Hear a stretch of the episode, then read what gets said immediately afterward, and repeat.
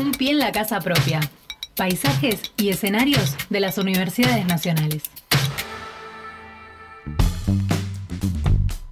39 minutos pasan de las 10 de la mañana y bueno, vamos a introducirnos, ya lo anunciamos ayer, Axel. Anunciamos ¿eh? ayer, exactamente. Eh, la, presentación de Polaroid 2, ¿eh? pero tenemos el enorme gusto de tener con nosotros al autor. Así es. ¿Qué tal, Jorge Calzoni? ¿Cómo te va? ¿Qué tal? ¿Cómo están? Hola, Jorge.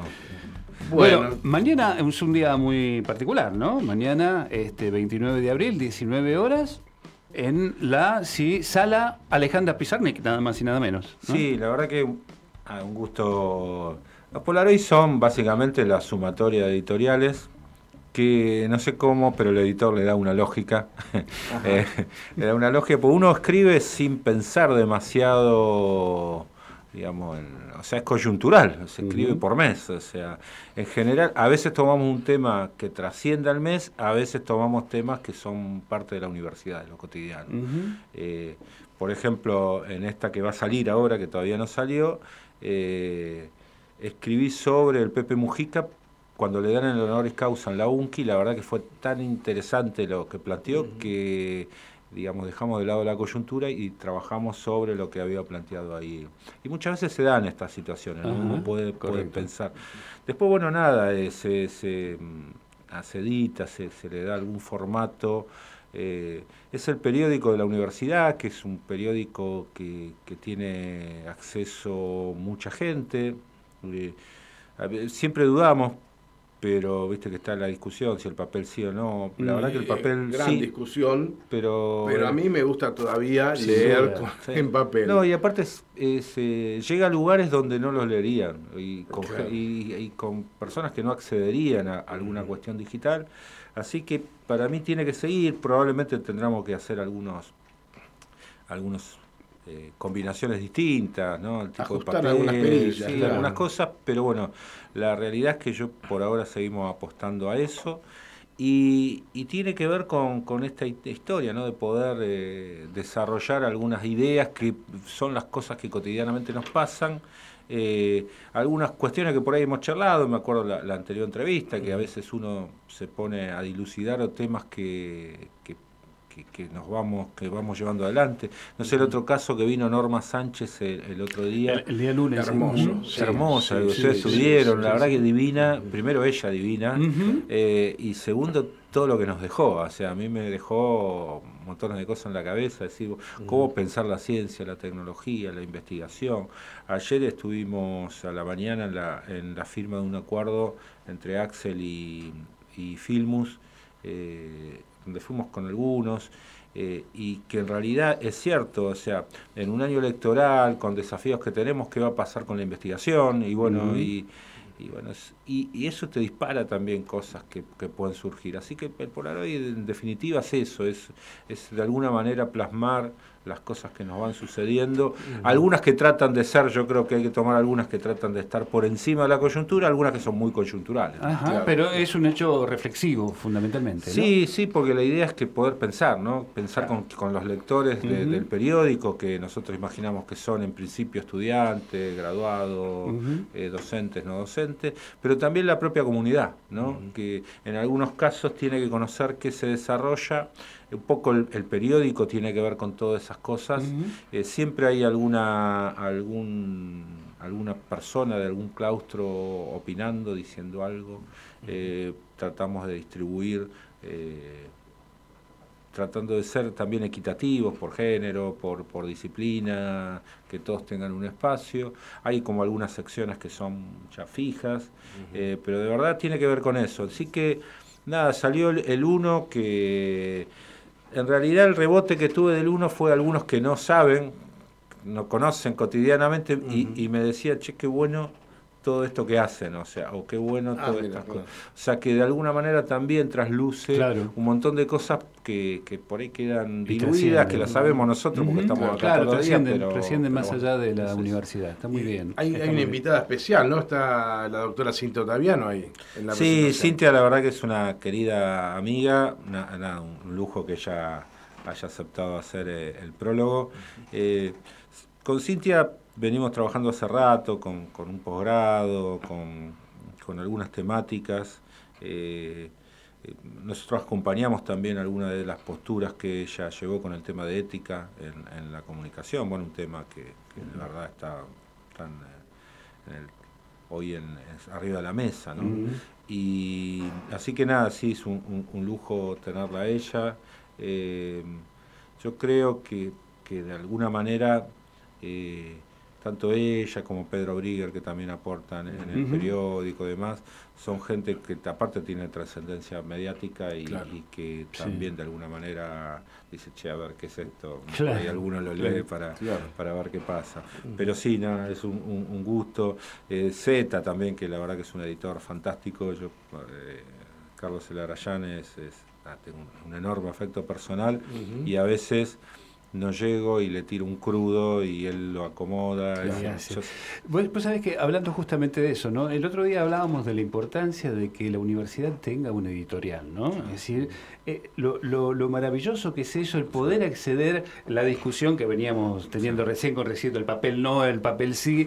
Digo, esto es la, la importancia, ¿no? ¿Qué, ¿Cuál es la reflexión que tenés por respecto a esto? Sí, desde el primer momento, ¿no? como así como la radio, algunas cosas que las tenemos del primer momento. Eh, primero, eh, Z es un fenómeno, digamos, como editor, es un apasionado por los libros y, ha hecho maravillas en tiempos de suma escasez. Nosotros vamos a presentar eh, tres libros en realidad, uno que tiene que ver con una autora que yo no conocía, la trajo él, que tiene que ver con los desechos eh, que va a ser el lunes 8 de mayo. Ahí en la Feria del Libro. En la Feria del Libro. Eh, y tiene mucho que ver con, con, las cuestiones que nosotros trabajamos acá en, ambiente, eh, un libro que nos interpela, y el otro es el de Laura Calvelo, ¿no? que, también es un, trabajo que ella venía haciendo hace bastante tiempo. En realidad, la editorial es, para nosotros es una, una cuestión clave. Primero porque permite la producción eh, de material que, hay muchísimo, ¿no? La verdad que hay muchísimo. Yo perdí nociones, cada tanto le voy preguntando a Z cuántos volúmenes tenemos, pero son realmente muchísimos. Prácticamente todas las carreras tienen alguna publicación. Más allá de todas las publicaciones que, vamos haciendo, ¿no? Eh, la otra vez hablamos con Rodolfo Amau y la posibilidad de que la lo que la charla de Norma Sánchez podría convertirse en, ah, en algún texto de papel. ¿no? Claro, sí, fue brillante. y en la entrevista que le hace la compañera Lucía Casajusa al final... Fantástica, eh, como, como explica, fantástica. ¿Viste lo que dice los investigadores? Ya me pone, me vuelve a poner este pelita de canción. Basta de formarse para irse. Claro, Formémonos para quedarnos acá y transformar nuestra vida. No, me pareció. Todo eso la editorial puede tomarlo, porque después queda, porque por la entrevista la viste una vez, no la ves más. Claro, En cambio, eso después queda. El, libro queda y y la verdad que es, es importante. Yo estoy muy contento con la, con la editorial. incluso esta hemos hecho algunas cosas de, literatura, de ficción, no solamente ensayo. Mira. Eh, así que sí, estamos, estamos felices. Eh, Z es un gran editor, es un enorme editor. Y, creo que tenemos hoy consolidado algunas cuestiones. Eh, de producción, ¿no? Eh, lo mismo nos pasa con las producciones audiovisuales, ¿no? Yo creo que ya tenemos consolidado algunas cosas y, eso va quedando. Bueno, de hecho todos me pedían, eh, seguramente eso hay que editarlo y subirlo a YouTube, porque los que no pudieron venir eh, nos decían... Tenemos por suerte toda la charla, la charla completa grabada. Sí, que editarlo. Y no es por darse corte ni por hacer autobombo, pero estudiantes de nuestra carrera de audiovisuales están llevando a cabo el registro audiovisual de toda la Feria del Libro y lo están haciendo encima como un trabajo preprofesional rentado, lo cual está buenísimo. Bueno, no me quería olvidar de decir eso. No, no, totalmente, no, y agradecerle a, también otro amigo que es escritor, Enrique Rosogaray, que es de aquí de Avellaneda, que, acercó a Norma, porque la verdad que me, llamó un domingo yo digo, ¿qué le pasará un domingo a la tarde? Trato de no. Yo los domingos trato de no atender el teléfono. Y, me, y lo atendí y me dice, tengo a esta persona, no, sí, la tenemos que llevar. Eh, y me mandó un video de ella, eh, de, alguna entrevista que le habían hecho, y dije, no, tiene que venir. La verdad que un, gusto haberla recibido. Bueno, pero son parte de los procesos. Claro, claro. Vos sabés que hablamos con Enrique ayer, cómo la ayer, justamente cómo la conoció y cómo se dio. Ah, es, fantástico, es, maravillosa, la anécdota es, maravillosa. Pero bueno, está bien. Pero sí, es muy interesante todo esto. la verdad que es maravilloso. Bien. Así que bueno. Bueno, entonces la, la convocatoria está Nos esperamos mañana. Sábado 29, 19 horas, sala Alejandra Pizarnik en el pabellón amarillo, en la Feria Internacional del Libro de la Ciudad de Buenos Aires. Ahí va a estar el ingeniero Jorge Calzoni presentando esto que se llama el libro Polaroid Instituciones Institucionales 2. Rector, sabemos que estás con los tiempos siempre sí, pero ¿tenés un minuto más? Sí, dale. Bueno, este, ayer en La Plata se esperaban anuncios políticos importantes, habló la vicepresidenta de la Nación, una mesa que tenía, por ejemplo, una amiga de la casa, como es Mónica Litza. ¿Te gustaría alguna reflexión al respecto? Sí, estuvimos presentes eh, algunos rectores.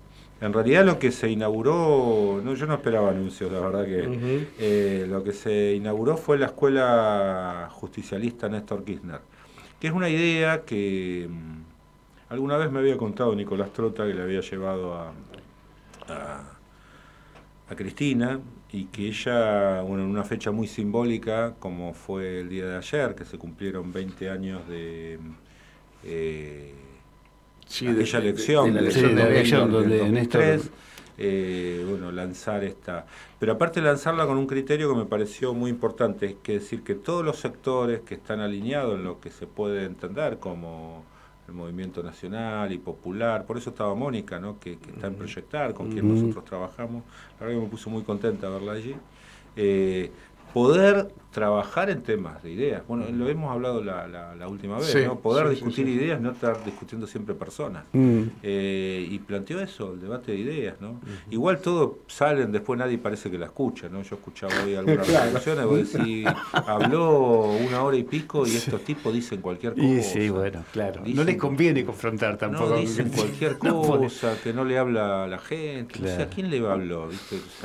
discutir ideas que de verdad nadie está discutiendo. Y yo creo, la otra vez lo decía y medio me miraron mal, pero mi ley, con todo lo que podamos pensar o decir, está planteando ideas. O sea, plantea, lo decía ayer Axel a la mañana también. está planteando ideas, plantea el Estado, digamos, como que son ideas que supuestamente tendría que estar saldadas, pero no están saldadas, porque los otros no las discuten. de, hecho, toman políticas que son contrarias a todo lo que dicen después pero no, no, no, no te plantean eso. Este te dice, bueno, el Estado no tendría que existir. Bueno, listo, discutámoslo. Bueno, entonces hay todo un planteo, me parece, que, que, tiene que ver con lo corporativo, que tiene que ver con la, con la representación. Eh, me pareció muy jugosa la, la, charla, me pareció muy interesante esta, esta idea de poder pensar. Una, un concepto que, que creo que lo hablamos también, es tener un programa o sea, ¿cuánto hace que no hay programa? O sea, generalmente... ¿Te acuerdas de las plataformas? Antes por lo menos antes nos mentían a veces. Claro. no sé ni importa, pero era una plataforma que decías, bueno, acá está la cosa. Mirá lo que van a hacer. Sí, claro. Eh, de último decían, mirá todo lo que no hizo. claro, podía chequear. Me contaba, mi hija estuvo trabajando en México y, dice que López Obrador tiene una plataforma y cumplió el 99%. Que 99%. que la gente lo va siguiendo. Me contaban los uruguayos la otra vez con esto del Pepe Mujica, que ellos me dicen, mirá, el candidato vamos a definir, pero en realidad hay una plataforma que tiene que cumplir. Dice, después el candidato tiene que hacer eso, no es que pueda hacer cualquier cosa. Acá, viste, parece que subimos, puede ser en cualquier estadio de los niveles del Estado, puede hacer cualquier cosa. Y, y sos vos, y no es así. A mí me parece que, eh, a mí me, eso me pareció de lo más trascendente. Es decir, tenemos que volver a tener una plataforma, volver a discutir un esquema de qué es lo que vamos a hacer, cómo lo vamos a hacer y después las personas que lo lleven, porque si, no vamos al revés, estamos siempre al revés. Así que me pareció muy interesante, siempre es lindo escucharla, creo que es una dirigente que está, eh, nada, está por arriba de, mm. la media y, que yo fui, fui con mi hija, mi hija menor, y le decía, mira, esto es histórico, vos estás viendo una mujer que está en la historia, que ella me decía la claridad, cómo lo explica, los gestos, ¿no? Estaba, estaba muy impactada eh, y decía, es esto, es, son momentos históricos que van a quedar, porque no hay dirigentes, la, la, cantidad de gente que había, la cantidad que había gente de afuera con ganas de ir a verla, no, no ves que nadie está forzado a ir, sino que todos quieren ir, todos querían entrar y no había espacio para todos. De hecho se hace cadena nacional nacional, digamos, porque todos los medios la toman, la levantan y lógico. Y porque ahora nadie, no sé, no, no conozco otro dirigente que, que genere esa, esa cuestión. Y la de la mañana fue muy interesante, la verdad que el encuentro con Axel y Filmus, los dos, eh, planteando un esquema histórico también con la fecha muy simbólica eh, de lo que era la investigación, lo que fue la investigación en Argentina, la creación del ministerio, las inversiones, eh, cómo se avanzó. Y algo que decía Daniel que, que a mí me pareció clave también, es decir, el problema de que si viene otro gobierno neoliberal no es que eh, rompe todo y empezar de vuelta. Es que empezar de vuelta es retroceder. Claro, Estamos empezando en investigación, necesitas un impacto en el tiempo, lo mismo que educación. Entonces, eh, ir para atrás en eso eh, es, no es que te frenás y seguís después, no, no, no, no empezar de vuelta, tenés que volver a empezar, ¿no? Y, eso es complicado. Sí. Y, por último, de mi parte, teniendo en cuenta que ya va a haber jóvenes que nacieron en 2005, que ya van a votar, volver a contar la historia de hace poquito, porque para ellos es algo que no vivieron. Cuando yo la escuché a Cristina hablar del bono y yo digo, pero sí, obvio, no, obvio nada. Hay un montón de gente que va a votar no que no sabe de qué habla. No sabe. No, no sabe qué habla y habla con de la dolarización con mucha ligereza y sin entender lo que, lo que va a pasar. Y lo que se vivió.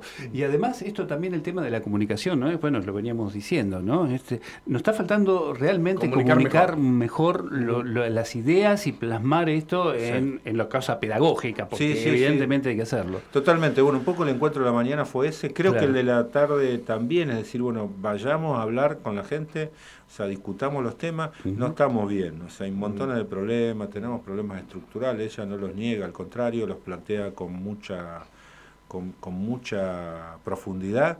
Ahora, estamos en un dilema de si podemos avanzar hacia lo que realmente queremos o si vamos a retroceder a, estadios que, ya vivimos, que no son nuevos, son recontra viejos. Eh, Axel decía, lo que nos están proponiendo es previo a la Revolución Francesa, es del siglo XVIII. Vos sabés que sí, claro, eh, es cierto. Entonces, la ley de la selva, ¿no? Eh, así que bueno, veremos. Bien, gracias, rector. muy amable, Jorge. Ya volvemos. Un pie en la casa propia. Paisajes y escenarios de las universidades nacionales.